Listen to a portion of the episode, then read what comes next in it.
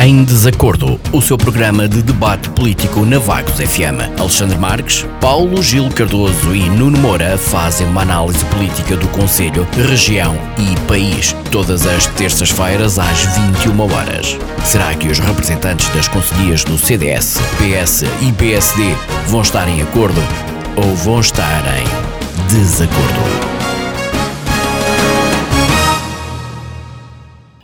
Muito boa noite. Estamos de volta com mais uma edição do seu programa de debate político de terça-feira à noite, aqui na Vagos FM. Hoje falamos de assuntos locais, entre os quais a queixa apresentada no Ministério Público por um membro local do CDS contra o Executivo da Boa Hora. Em causa está o alegado empolamento de contas, situação que o vice-presidente do CDS, Alexandre Marques, confessou ainda o preocupar. Mais à frente, vamos também discutir o ponto de situação do posto médico de Covon do Lobo, um assunto que já não é novo e que volta a dar que falar com a visita dos deputados do PSD na Assembleia da República eleitos por Aveiro. Para já, duas boas noites aos nossos comentadores. Comigo hoje tenho Alexandre Marques, do CDS, e Nuno Moura, do PSD. É inegável a ausência de Paulo Gil Cardoso, do PS, que está de luto e para quem mandamos um forte abraço. Alexandre, hoje começamos por si. Quais são os destaques a que quer fazer referência neste ponto inicial? Olá, Sara. Uh, olá ao Nuno. Olá, Isabel. E a todos aqueles que nos, nos estão a ouvir. Antes desses destaques, uh, quero partilhar deste desejo um, da rádio, enviar um forte abraço que já dirigi uh, por outros meios ao Paulo Gil, mas reforçar uh, a morte de uma pessoa num ente querido, ainda mais uma mãe é sempre uma dor insubstituível e, e só o tempo curará, não é? Mas um forte abraço para ele, espero que ele na próxima semana já nos acompanhe. Então, agora sim, em relação aos destaques, gostava de dizer só duas ou três coisas. Primeiro, é de condenar eh, que a Vila de Palma, uma povoação próxima dos projetos de gás natural de Cabo Delgado, em Moçambique, esteja desde quarta-feira sob ataque de rebeldes armados. Eh, um português, inclusive, chegou a estar gravemente ferido numa operação de resgate. Ora, eu encaro isto eh, com, se calhar, uma gravidade um pouco superior àquilo que realmente é posso ser até um bocado sentimenta, perdão, sentimentalista, uh, uh, um bocado conservador no que diz respeito a, também à minha interpretação daquilo que é o nacionalismo e o patriotismo, mas Portugal é a, a terra-mãe da língua portuguesa, não é? E por isso, não é? Faz parte da CPLP, a Comunidade dos Países da Língua Portuguesa. E, e, além disso, Portugal é ainda hoje o líder da União Europeia, não é? E nós vemos um ministro dos negócios estrangeiros que parece simplesmente não se importar com isto, com nada disto. Nós devíamos de estar a liderar um, um, um apoio aos uh, sul-africanos, neste caso em Moçambique, não é? E mais em específico em Cabo Delgado, que tem desde já há vários meses para cá vindo a sofrer ataques deste, deste tipo, onde têm morrido inúmeras pessoas que são inocentes e que não têm culpa de nada, não é? E, portanto, é de condenar estes ataques e é também de condenar quem tem poder para ajudar eh, e não ajuda. Segundo ponto, em Portugal batemos eh, no sábado o recorde de vacinados, eh, o que é uma boa notícia, não é? Com cerca de 62 mil doses de vacinas a serem administradas. É de congratular os avanços, é sempre, qualquer avanço que, que nós possamos dar em, em, em direção a um futuro sem Covid perdão, eh, eh, em direção a, a um futuro eh, com uma vida normal como aquela que tivemos no passado, entre aspas, não é? É sempre de, de, de, de receber com alegria. Mas não podemos deixar de dizer que o ritmo destes avanços, destes progressos, ainda vai lento, não é? E nós precisamos de mais e de melhor. Ainda hoje vi uma notícia sobre o almirante um, uh, Gouveia Melo, penso que é assim o nome dele, que lidera o processo da vacinação, a dizer que eram precisos mais médicos para poder acelerar a vacinação. A verdade também é que falta vacinas, ou têm faltado até agora. Eh, já fomos eh, descansados pelo governo de que em abril, entre final de março e início de abril, iriam chegar mais encomendas de vacinas, esperemos que sim. Mas isto a ser verdade das vacinas, portanto, o Almirante já pediu mais médicos, mais profissionais para poder administrar as vacinas. Espero que essa resposta seja dada, portanto, ao líder do projeto da vacinação. E, e, temos que nos preocupar muito, não é, com a, a, situação, a situação da durabilidade do efeito da vacina, porque é assim, o efeito da vacina não é permanente, infelizmente, não é? Portanto, tem um, um, um prazo eh, em que ele aumenta, ela aumenta as nossas defesas contra a Covid-19. Eu, ao início, quando se começou a, a, anunciar as primeiras vacinas, ouvi qualquer coisa como que um prazo de 11 a 12 meses em que efetivamente os anticorpos eh, eh, gerados pela, pela administração da vacina duravam esse prazo, esse tempo. Portanto, as pessoas que foram vacinadas em janeiro, para o final do ano vão começar, portanto, a perder essas defesas contra o vírus. E isto tem que ser um processo que tem que ser acelerado. Eu já disse aqui, volto a dizer, Israel já abriu os bares, as discotecas, já abriu os, os, os museus, as escolas, eh, já deixa as pessoas ir acampar, eh, poderem abraçar-se, beijar-se, visitar-se umas às outras. Porque não nós? Israel tem a população, uma população praticamente igual à nossa, não é? E, e acho que temos que olhar para lá e tirar eh, os exemplos que eles deram ao mundo de como ser eficientes nesta questão da vacinação e tentar reproduzir esses exemplos eh, no nosso país e, no resto, não é? Ainda mais Portugal é o líder dos 27 agora, eh, portanto, eh, temos que dar também o exemplo àqueles que supostamente estamos a liderar, não é? A nível local, eh, vamos lá chegar nos pontos da ordem do dia deste debate, portanto, acho que não é preciso estar já a falar sobre isso.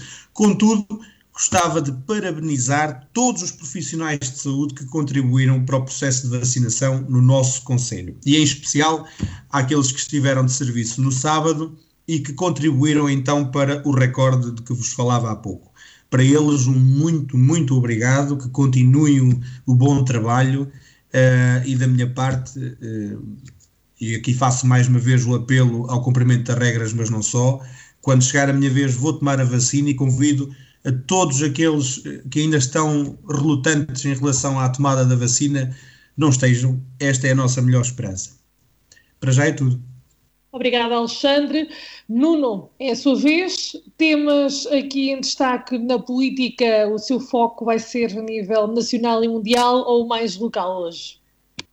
Olá Sara, boa noite. Boa noite à Isabel que nos acompanha, boa noite ao Alexandre Marques, um cumprimento muito especial ao auditório da Vagos FM e deixei para o último o Paulo, porque, uh, o Paulo Gil, porque efetivamente já tive a oportunidade de, na devida altura e, e pessoalmente, uh, lhe transmitir os meus pêsames pela sua perda.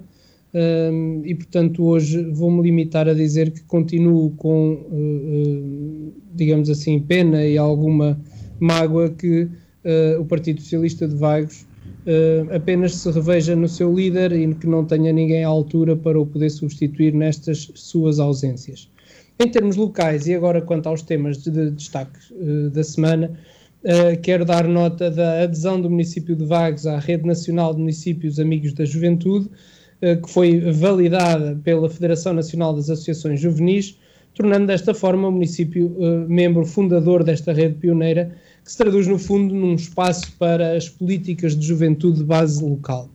E, portanto, esta plataforma conta já com mais de 70 municípios portugueses e tem uh, como missão consolidar a ligação e cooperação entre o movimento associativo juvenil e as autarquias, traduzindo-se, uh, digamos, numa rede de contacto e compromisso para a implementação de reais uh, políticas de juventude potenciadora de uma abordagem inovadora na forma de encarar as questões da participação jovem.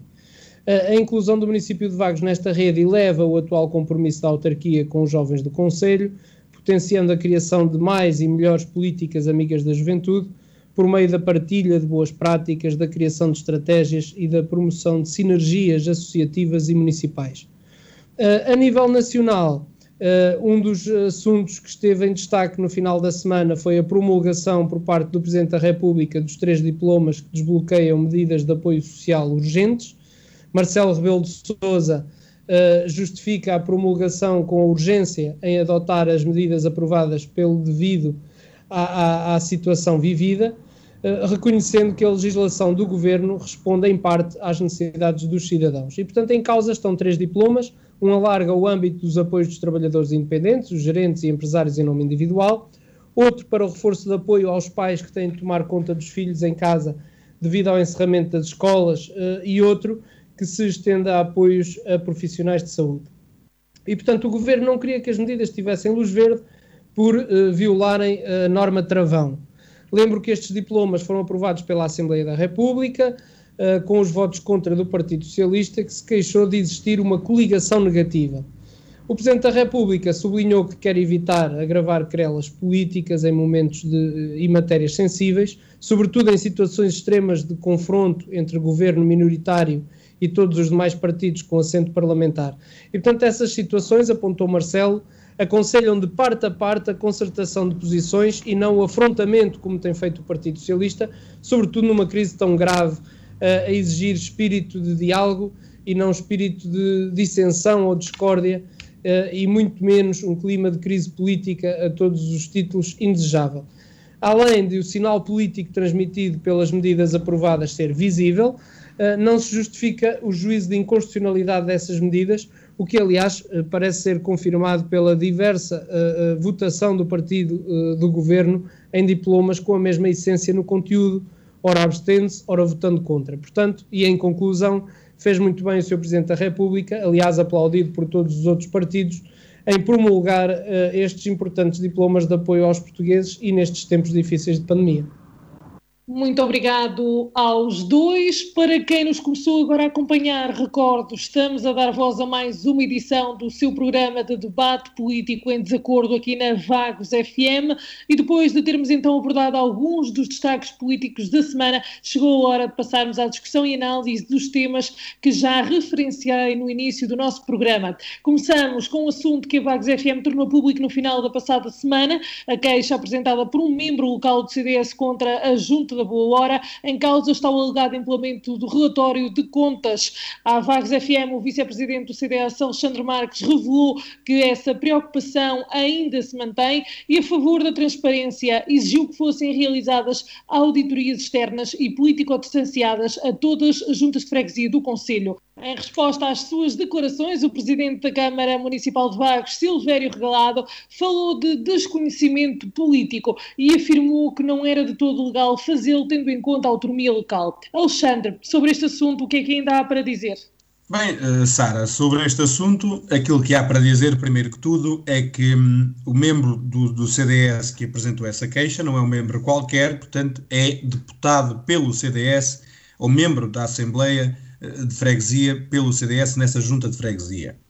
Uh, portanto, não foi feito simplesmente porque uh, esse membro queria fazer uh, a denúncia, não é? Até porque, como sabemos, e ao que parece, temos mesmo que ser específicos naquilo que dizemos para depois não acabarmos insultados, como foi o que aconteceu comigo. todos sabemos que são, portanto, as Assembleias Gerais, quer as do município, quer as da freguesia, perdão, quer as das assembleias municipais, quer as assembleias de freguesia, sim, que têm que escrutinar os seus executivos, não é? E uh, foi precisamente através da Assembleia da Junta de Freguesia uh, e pelo, pela voz e pela mão do, do membro da Assembleia pelo, eleito pelo CDS que essa denúncia foi apresentada. em relação ao desconhecimento ao profundo desconhecimento político, entre outras coisas, que foram abordadas na resposta do, do Sr. Presidente, do Dr. Silvério Regalado, eu só tenho a reiterar a resposta, eh, portanto, que saiu hoje, que já tinha dado antes. Passo a citar para que não seja ou não saia de forma diferente daquilo que saiu hoje nas redes sociais. Eu fui ouvido recentemente em relação a uma denúncia apresentada junto das autoridades competentes a propósito da gestão da junta de freguesia da Gafanha da Boa Hora. Eu fui quase rotulado de ignorante e eu não admito isto a ninguém, muito menos na política, eh, e não admito que o façam nem comigo, nem com, com qualquer outro membro do CDS em Vagos. E isto é muito simples, porque nós não vivemos da política e nós nada devemos à política. Para clarificar aqueles que queiram ser esclarecidos, eu passo a explicar. o deputado do CDS na Assembleia de Freguesia da Gafanha da Boa Hora, pela análise dos relatórios de contas daquela junta de freguesia, identificou alegadas falhas e graves exemplos de má gestão do dinheiro público, nomeadamente com o recurso ao empolamento do orçamento, com donativos vindos do estrangeiro que visavam as obras eh, no cemitério daquela freguesia. As inscrições no orçamento destes donativos permitem, por exemplo, que o presidente da junta de freguesia, com a respectiva aprovação da Assembleia da freguesia em que se encontra, possa oferir um salário na ordem dos 1.500 euros mensais e não os cerca de 275 a que teria direito do orçamento da sua junta caso estivesse em regime de não permanência. Quem investigou admitiu falhas e a questão é: será que foram mesmo colmatadas? Esta é a nossa grande dúvida. Todos sabemos que são as assembleias, quer municipais, quer de freguesia, que escrutinam as decisões de gestão dos seus executivos. A minha intervenção, enquanto comentador da rádio, foi no sentido de que, por uma questão de transparência e de informação, é fundamental que estas falhas sejam corrigidas e, assim, garantir que todas as autarquias locais não cometam este tipo de erros. Estamos em anos de autárquicas é preciso transparência acima de tudo para que os eleitores possam votar em consciência. Jamais nos demitiremos de denunciar, pois a transparência e as contas certas sempre foram e sempre serão a nossa bandeira. Esta foi Sara e Sara e todos aqueles que nos ouvem e aos colegas de painel que aqui estão. Uh, esta era, eh, portanto, o conteúdo desta minha resposta era a minha intenção, eh, portanto, na, na declaração que prestei à rádio. É óbvio que, enquanto vice-presidente da maior força da oposição a nível local, mantenho sempre a minha preocupação. E quero aqui deixar algo bem esclarecido perante todos os vaguenses, todos aqueles que nos ouçam. Como, tal como no PSD, porque também nem todos têm direito a cargos, não é? No CDS não há uma única pessoa que dependa eh, da política para nada. Eh, e com isto não estou a tentar acusar ninguém, atenção, estou só a tentar dizer o seguinte: nós não dependemos da política para nada e, portanto, aquilo que fazemos, fazemos porque efetivamente gostamos de defender a nossa terra, de lutar pelos interesses não só nossos, como dos nossos vizinhos, dos nossos familiares, daqueles que são daqui e daqueles que para aqui vêm viver ok? E fazemos-lo em pleno uso de consciência e sempre com o máximo de responsabilidade possível.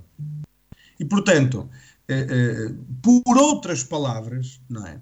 E não vale a pena tentar eu feminizar aqui a questão, eh, quase que fui chamado de burro. E isto não pode ser. A idade.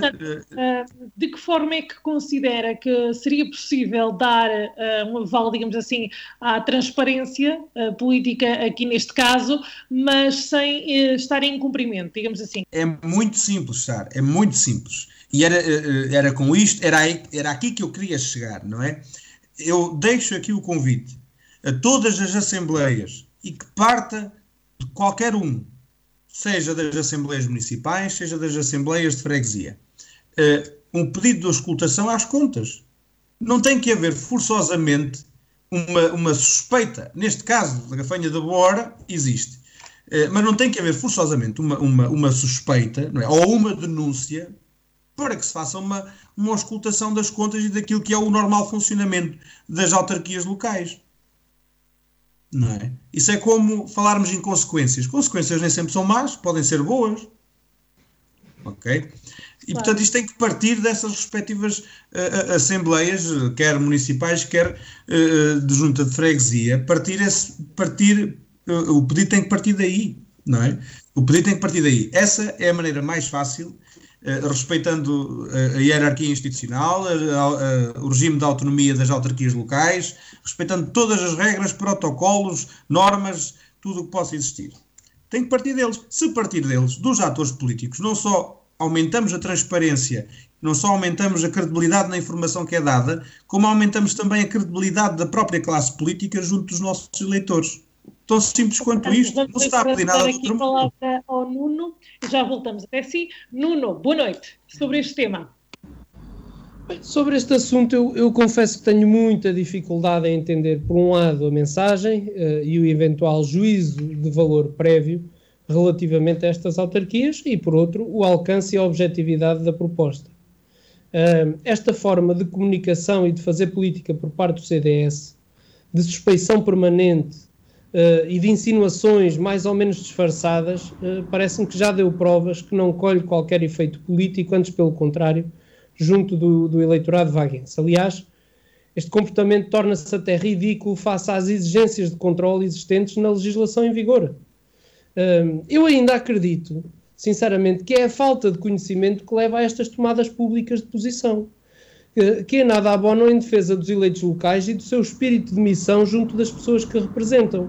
Os senhores presidentes de junta das oito freguesias do nosso Conselho são merecedores de todo o nosso respeito, de toda a nossa admiração e de toda a nossa consideração, fruto do trabalho de proximidade que desenvolvem junto dos seus eleitores. Colocar em causa a gestão é uma atitude persecutória que não fica bem a quem a promove a menos que tenha fundamentos para tal. E digo isto porque já são diversas as entidades que fiscalizam a atividade das autarquias. No caso das juntas de freguesia, conforme estabelece o regime jurídico das autarquias locais, através da Lei 75-2013, de 12 de setembro, é a Assembleia de Freguesia que compete apreciar e fiscalizar a atividade da junta de freguesia. Muito bem.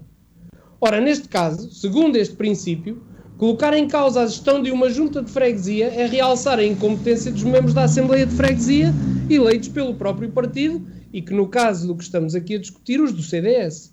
E por outro lado, quer o Tribunal de Contas, quer a Direção-Geral das Autarquias Locais também fiscalizam as contas das juntas de freguesia. São todos uns incompetentes. Portanto, estas autarquias têm atribuições e competências próprias, sejam de funcionamento, sejam de fiscalização e, portanto, está salvaguardado o direito de escrutínio relativo ao seu desempenho. Não se pode compreender a, a, a, proposta um, que foi feita pelo CDS. É, é com esta proposta, um, talvez o que, o que se pretende é auditar as juntas de freguesia eleitas pelo CDS e não se saiba como é que se deve solicitar. Acho que não ficaria mal primeiro dar o exemplo e depois fazer em relação a todas as outras. Mas a questão é simples, uh, Sara, e, e, os nossos ouvintes perceberão: era o que mais faltava que todas as autarquias locais do nosso país, todos os anos, fossem auditadas. Era o que mais faltava, quer dizer, não, não, não se fazia outra vida. Por isso é que existem instâncias de controle financeiro das autarquias locais. Por isso é que existe o Tribunal de Contas. Agora, ainda menos se compreende quando foi apresentada, segundo se diz, uma denúncia e essa denúncia não resultou em nada. Ora, então, também estamos a duvidar das entidades às quais participamos o facto. Ou seja, eu entendo que quando se uh, tem conhecimento de uma ilegalidade, se deve agir. E não é isso que eu estou a dizer que não se deve fazer. Isso deve-se fazer. Agora quer dizer, já se agiu, já se percebeu que as entidades que têm a capacidade e o controle para uh, uh, dirimir esses conflitos entenderam uh, que o problema estava sanado. Estamos a duvidar disso tudo? Quer dizer, então estamos a duvidar de todos. Estamos a pôr tudo em causa. Eu continuo a achar que um, nós temos que ter uma visão sobre os políticos que não é fácil de explicar.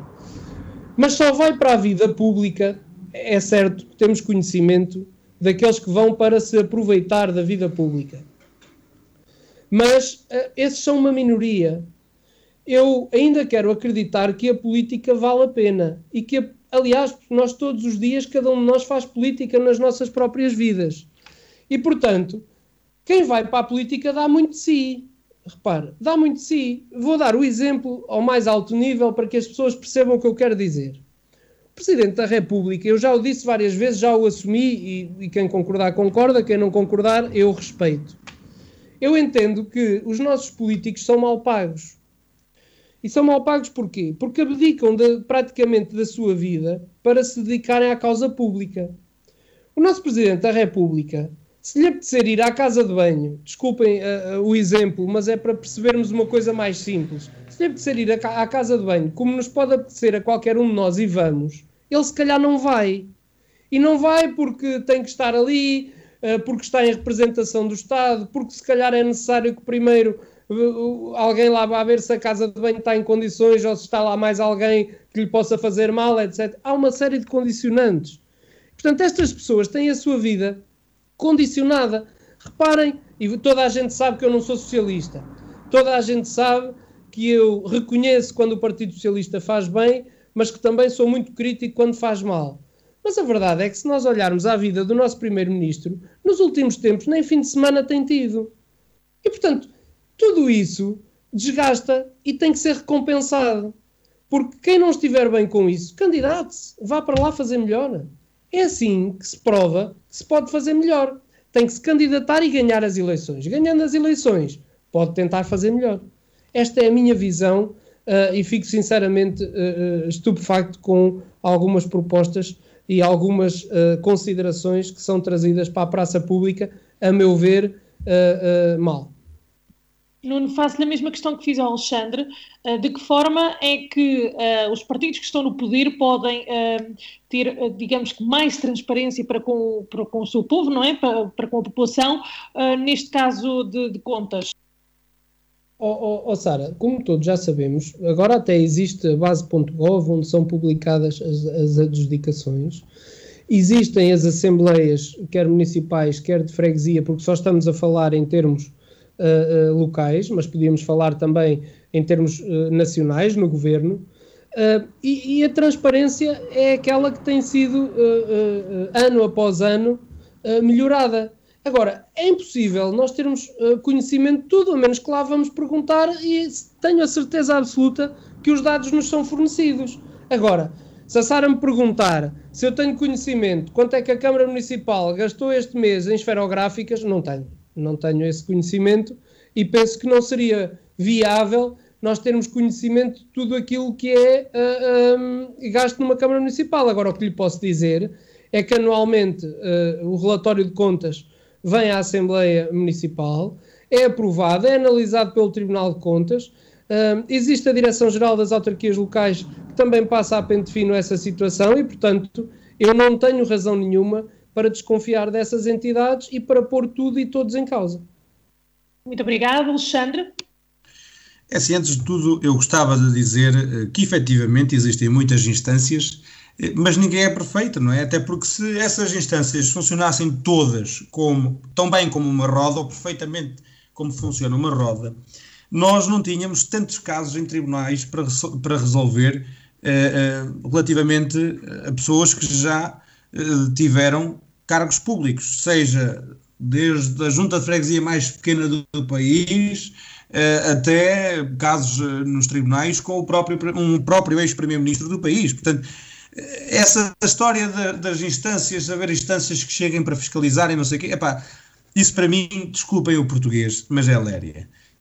E aqui a questão é: não há aqui, aqui juízes de valor, fez o Nuno, porque não há aqui acusações dissimuladas. Aquilo que nós dissemos foi: há suspeitas, quem eh, eh, respondeu à denúncia, quem investigou, admitiu que havia falhas. Agora, nós não vimos foi nada que viesse corrigir essas falhas e impedir que elas voltassem a acontecer. Tão simples quanto isso. Não é uma questão de desconfiança, nem é uma questão tão pouco, depois põe palavras na minha boca. Eu não disse para fazerem auditorias todos os géneros. Mas, por exemplo, uma questão de transparência, até se podia fazer uma auditoria no início do último ano de cada mandato. Portanto, uma auditoria de 4 em 4 anos. Por exemplo, é uma ideia, não estou a dizer para se fazer todos os anos. Não é?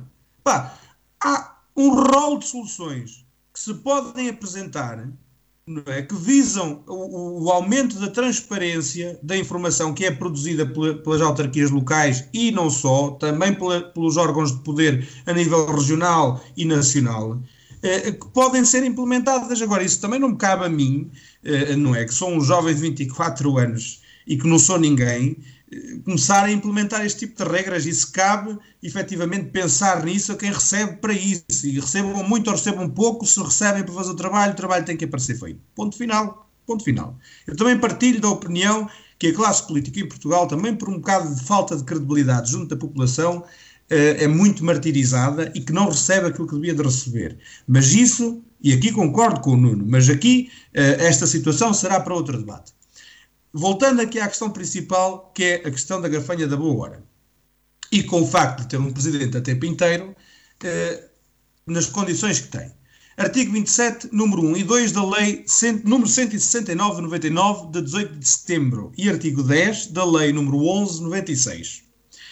1. Tempo inteiro, freguesias com mais de 10 mil habitantes, perdão, 10 mil eleitores, ou nas freguesias com mais de 7 mil eleitores e 100 km quadrados de área. O Presidente da Junta pode exercer o mandato a tempo inteiro. Encontram-se nesta situação 220 quatro freguesias das 3.091 atualmente existentes. Isto está publicado no portal autárquico.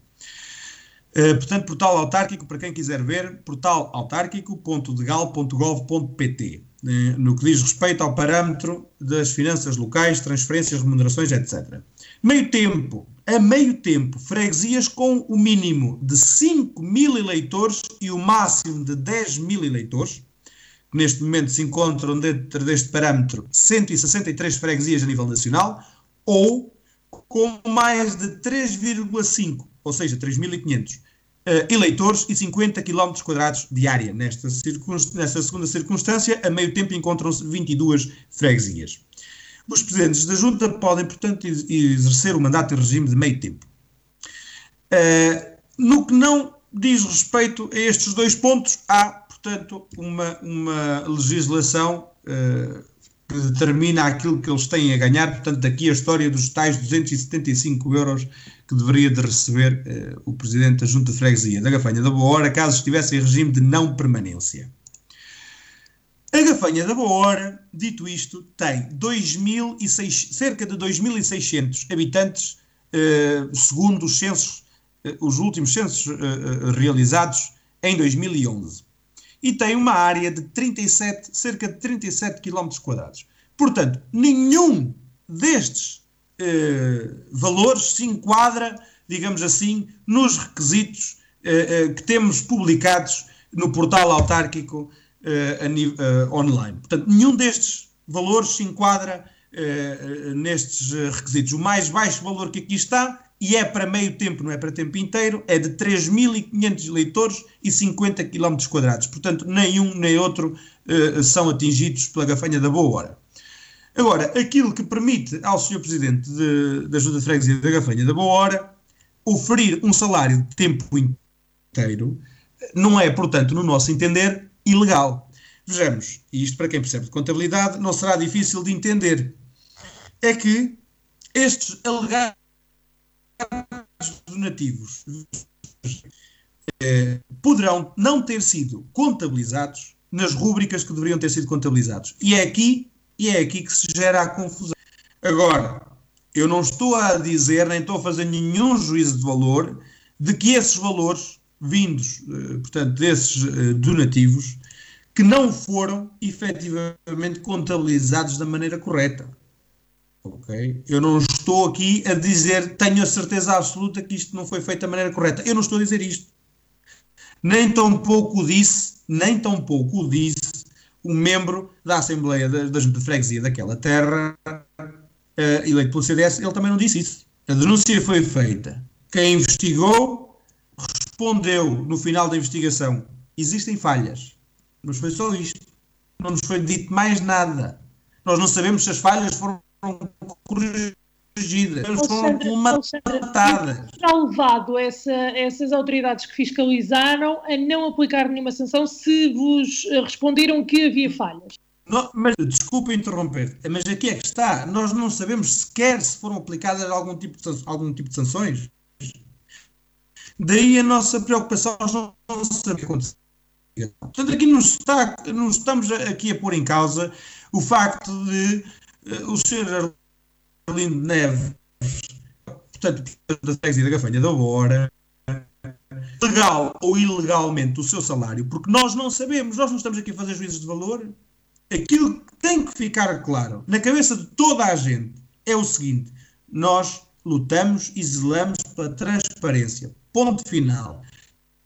Se o PSD estivesse na oposição, certamente iria exigir ao CTV rigor na, na, na, na assertividade da informação que fornecíamos.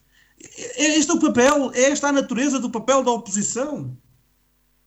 E, e, o Nuno estar aqui a dizer que é, que é um bocado ridículo e não sei que é absurdo, quase que nos a dar também assim, roda de, de, de, pessoas desconfiadas, é pá, também não aceito, porque há um velho ditado que diz: quem desconfia não é de confiança. Ok? Quem desconfia não é de confiança. É o que diz o ditado. E nós, se nos apresentamos aos eleitores para ir a votos, e se queremos confiança, nós próprios temos que ser de confiança. E não estou aqui a acusar ninguém, a gente não precisa de soluções, nem estou só a dizer que não gosto que o façam, porque não é verdade. É uma preocupação. Ponto final. Precisamos de mais transparência. Deem resposta. Não tem aqui mais nada que saber. Inclusive, eu cheguei a dizer uh, uh, nas terras de freguesia que também nessas juntas de freguesia fossem feitas auscultações às contas dessa freguesia. Já para não dizerem que nós somos populistas e demagogos e toda essa situação. Estamos sequer a puxar a brasa à nossa sardinha e não estamos a lançar suspeitas sobre ninguém, até porque nós estamos de consciência plenamente tranquila de que nas juntas de freguesia do CDE nós estrutura, estamos perfeitamente tranquilos que as nossas juntas não têm nada a esconder. Pode vir quem vier. Mas não deixamos de dizer façam também por uma questão de transparência. Nada mais, nada mais. Obrigada, Alexandre Nuno. Ora bem, hum, há aqui várias, várias questões. Hum, o Alexandre dizia que não faz insinuações, mas quando diz que há dinheiros de donativos que podem não estar no sítio certo, etc., é uma insinuação, quer dizer, estou a constatar factos. E depois foi o Alexandre que diz que quem desconfia não é de confiança. Foi o Alexandre que disse, não fui eu que disse. Uh, e depois acho graça, uh, lá está. E depois, como é que querem que eu não diga que, que não é desconhecimento? O Alexandre invoca a Lei 169 de 99, de 18 de setembro, que entretanto sofreu pelo menos já nove alterações, sendo a mais recente a Lei 71 de 2018, de 31 de dezembro. E, portanto, uh, esta lei prevê efetivamente no seu artigo 27 e é necessário que as pessoas não sejam seletivas se quiserem dar a informação correta às pessoas. Diz o artigo 27, número 1, que nas freguesias com mínimo de 5 mil eleitores e máximo de 10 mil eleitores, ou nas freguesias com mais de 3.500 eleitores e de 50 km quadrados de área, o Presidente da Junta pode exercer o mandato em regime meio tempo. Nas freguesias com mais de 10 mil eleitores, ou nas freguesias com mais de 7 mil eleitores e de 100, uh, uh, 100 km quadrados de área, o Presidente da Junta pode exercer o mandato em regime de tempo inteiro. Mas depois, que as pessoas se esquecem, se calhar propositadamente, diz o número 3 deste mesmo artigo. Desde que suportado pelo orçamento da freguesia e sem que o encargo anual, com a respectiva remuneração ultrapasse 12% do valor geral da receita, constante na conta de gerência do ano anterior, nem do valor inscrito no orçamento em vigor, a linha A pode exercer mandato em regime de meio tempo o presidente da junta de freguesia com até 1.500 eleitores. E agora aqui está a linha B.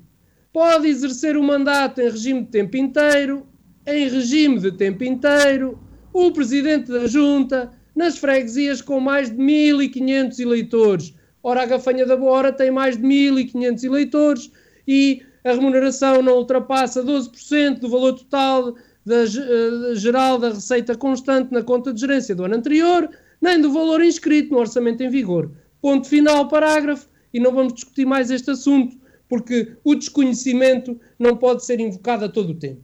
E as pessoas que trazem informação à população têm que dizer a informação correta. E, portanto, há que ler primeiro, há que informar, há que saber e depois não pôr em causa aquilo que efetivamente uh, uh, tem, tem vindo a ser feito. Agora, quanto aos donativos, penso que é fácil de perceber. É uma questão simples. É perceber quanto é que o Sr. Presidente da Junta conseguiu, com o seu trabalho, o seu esforço, a sua dedicação àquela freguesia, obter em donativos, para realizar a obra que foi realizada e ver se esse dinheiro entrou ou não entrou nas contas da junta de freguesia. Ponto final, parágrafo, e não há volta a dar, não há aqui insinuações a fazer. Entrou, entrou, não entrou, então tem que se investigar. Uh, e a questão é esta, Sara, e é isto que, uh, do meu ponto de vista, é revoltante. É as pessoas fazerem por a sua freguesia e estarem sujeitas a este tipo de insinuações. Porque são insinuações. Porque se não fossem insinuações, a queixa apresentada tinha que ter tido um resultado. E, portanto, se o CDS de Vagos, que dizia ao Alexandre que é a segunda força política, por acaso é a segunda força política se atendermos à atual Constituição da Câmara Municipal. Porque se atendermos às últimas eleições legislativas, já é a terceira força política do Conselho.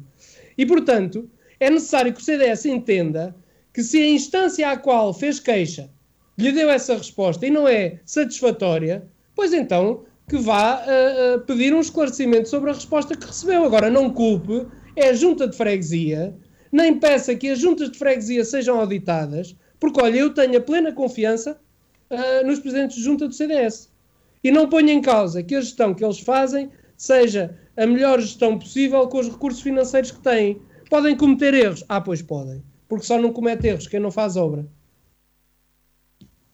Muito obrigado, Nuno. Está na hora de avançarmos para o nosso próximo tema, que já não é novo.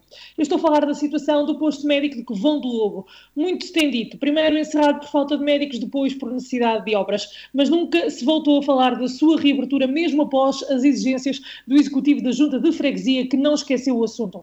As obras estão concluídas há cerca de dois anos, se não me falha a memória, e nem assim se vê a luz ao fundo do túnel para esta unidade de saúde. Recentemente, o Executivo da Junta de Freguesia enviou um pedido aos grupos com assento na Assembleia da República. Em resposta à sua missiva, os deputados do PSD eleitos por Aveiro estiveram no local e enviaram, inclusive, uma carta à Ministra da Saúde para perceber quais as razões que mantêm este espaço fechado. Alexandre, uma necessidade uh, e um bem essencial por garantir à população do sul do Conselho.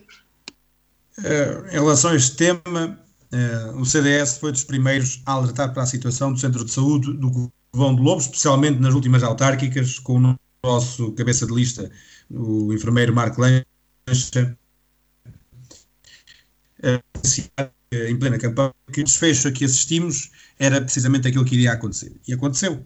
Eh, temos visto levantar de várias questões e pelas mais variadas formas recentemente eh, e que efetivamente só nos lembram mais uma vez de que as eleições são este ano e, e vejo esta circunstância do centro de saúde do que vão de Lobo, bem como outras, como o início da campanha eleitoral do PSD. E contra isso nada, cada um joga com as cartas que tem. Agora, não queiram é disfarçar a coisa, não é? Eh, o presidente reeleito nas últimas autárquicas, o Dr. Silvério Regalado, já havia prometido uma solução duradoura para aquela situação, mas ela não apareceu. Entendemos que há coisas que transcendem as próprias autarquias, mas por esse mesmo motivo também seria interessante saber o que é que os senhores deputados do Parlamento do PSD vão agora abordar sobre este assunto no próprio Parlamento. É aguardar para ver e esperar que se resolva da melhor forma. Claro, sem prejuízo dos interesses daquela população, não é?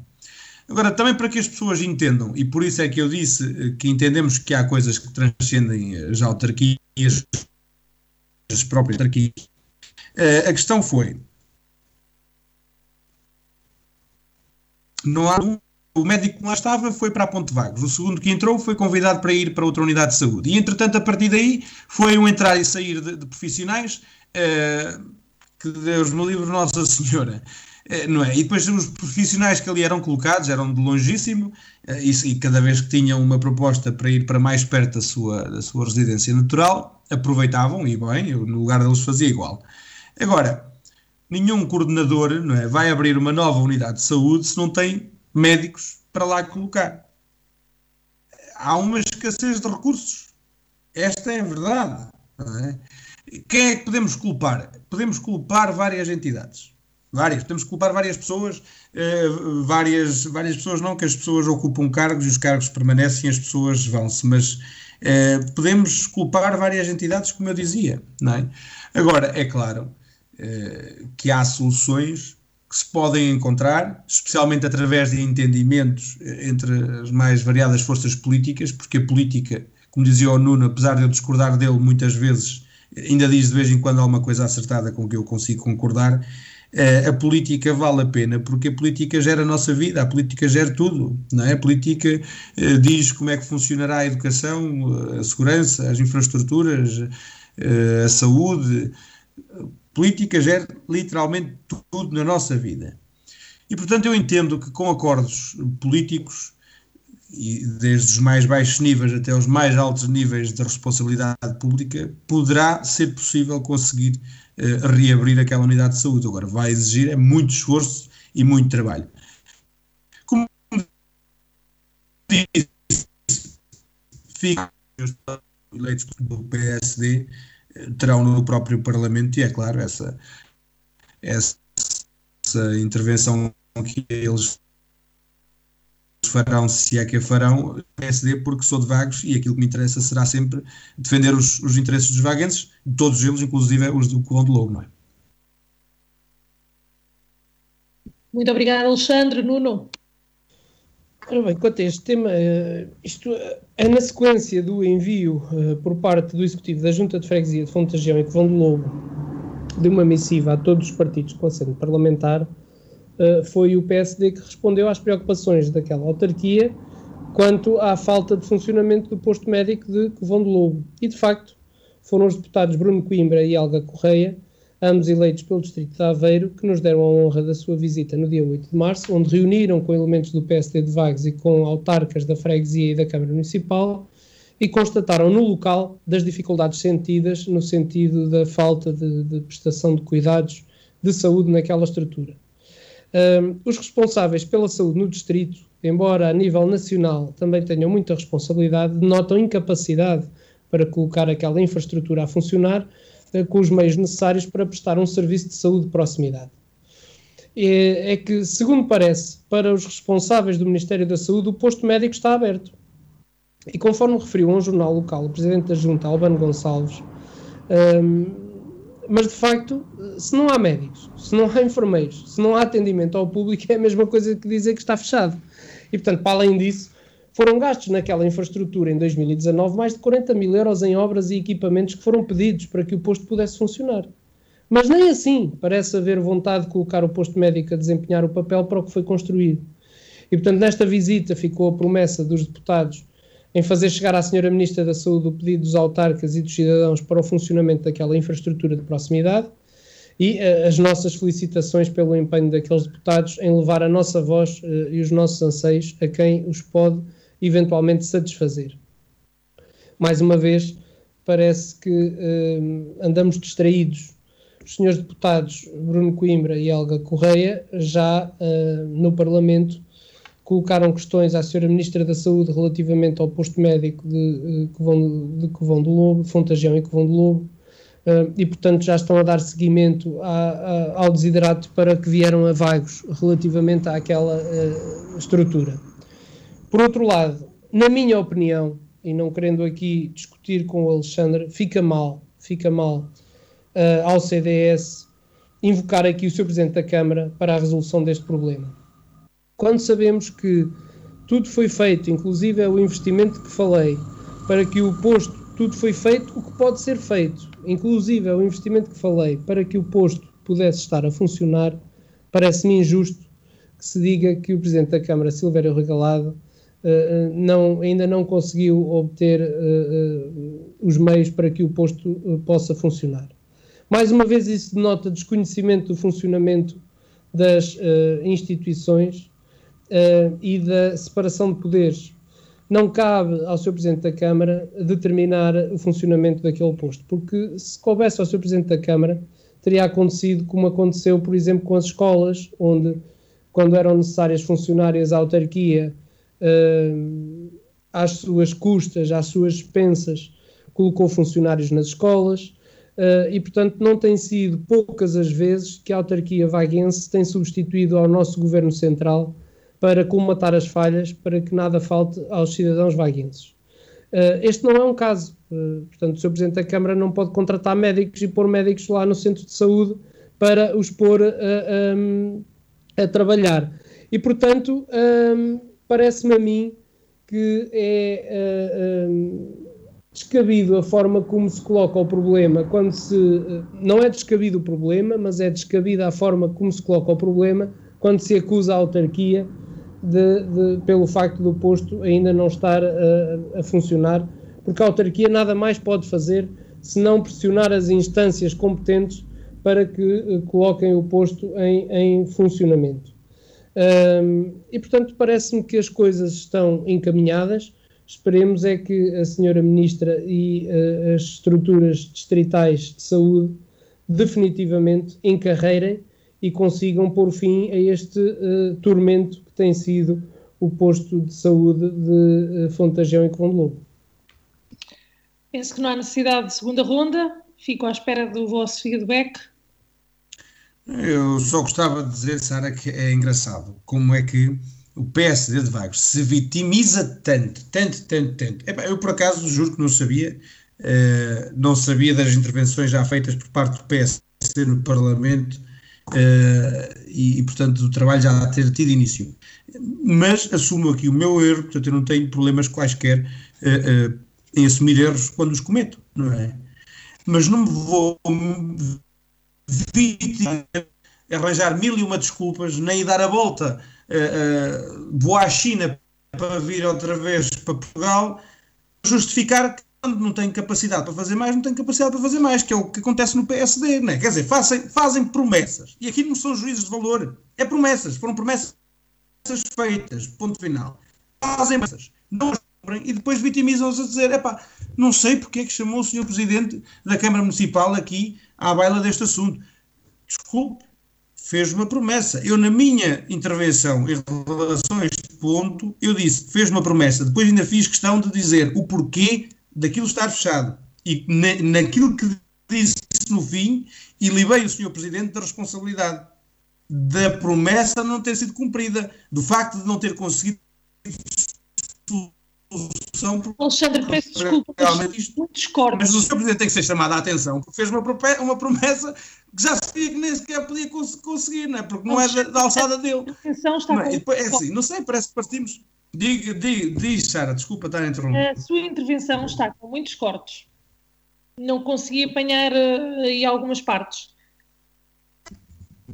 Não sei, posso, posso me encostar um bocadinho mais. Está melhor assim? Sim, tento não se mexer muito, é o melhor. estava a dizer. Estava, estava a dizer uh, que efetivamente não faz sentido nenhum fazerem-se promessas e depois não as cumprirem não é? E quando são, uh, portanto, evidenciadas as promessas que não cumprem, quando é evidenciada a falta de capacidade de as cumprir, não é? Uma pessoa não pode dizer nada porque, valha-me Deus Nossa Senhora, fizeram tudo ao seu alcance.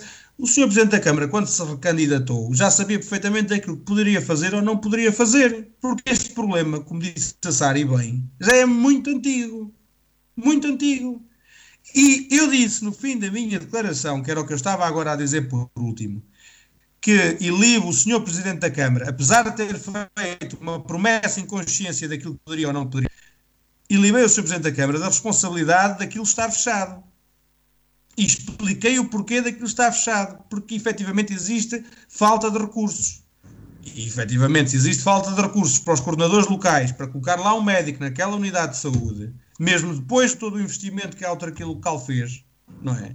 A responsabilidade de faltar recursos já não parte nem da Câmara, nem dos coordenadores, nem de ninguém aqui a nível local ou regional, mas parte diretamente do próprio Ministério da Saúde. Isto é uma coisa que está subentendida, não é? Obrigado, Alexandre. Terminou, está mesmo a terminar o seu tempo, portanto, uh, se quiser resumir, uh, concluir, desculpe. Não, é, eu só tenho a dizer isto, é assim, eu acho, mesmo para terminar, Sara, 30 segundos, nem tanto. Uh, eu acho que é assim. Nós, quando, quando ouvimos alguém, temos que fazer atenção em tudo aquilo que essa pessoa diz. Eu faço isso com o Nuno, faço isso com o Paulo Gil quando estou aqui. Tenho de fazer. Quando estou errado, admito que estou errado. Quando não sei, até peço, até peço ao, ao Paulo ou ao Nuno que confirmem aquilo que eu estou a dizer ou que me corrijam se eu estiver errado. Temos que ter este sentido de humildade esta, esta qualidade do discurso político do PSD, epá, não me parece que seja o melhor, mas enfim, né, isto é política, não é? Portanto, temos que estar preparados para tudo. Uh, e em relação a isto não tenho mais nada a dizer hoje. Muito obrigado e boa noite. Muito obrigado, Alexandre. Nuno, não sei se quer responder a algumas das declarações preferidas. Claro, uh, quero responder. Olha, em primeiro lugar, uh, o CDS que não esteja preocupado com a campanha política do PSD, porque, como toda a gente sabe, formalmente o PSD ainda nem sequer apresentou o seu candidato à Câmara Municipal. E, portanto, uh, não estamos em campanha, estamos é preocupados, como sempre, em resolver o problema dos vaguenses.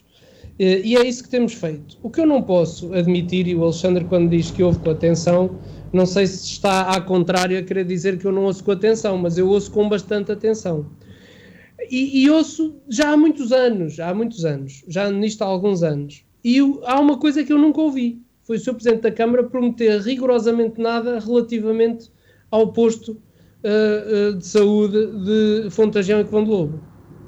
O que eu ouvi o Sr. Presidente fazer foi comprometer-se em tudo fazer o que estivesse ao alcance da Câmara Municipal para que o posto passasse a funcionar. E isso foi cumprido.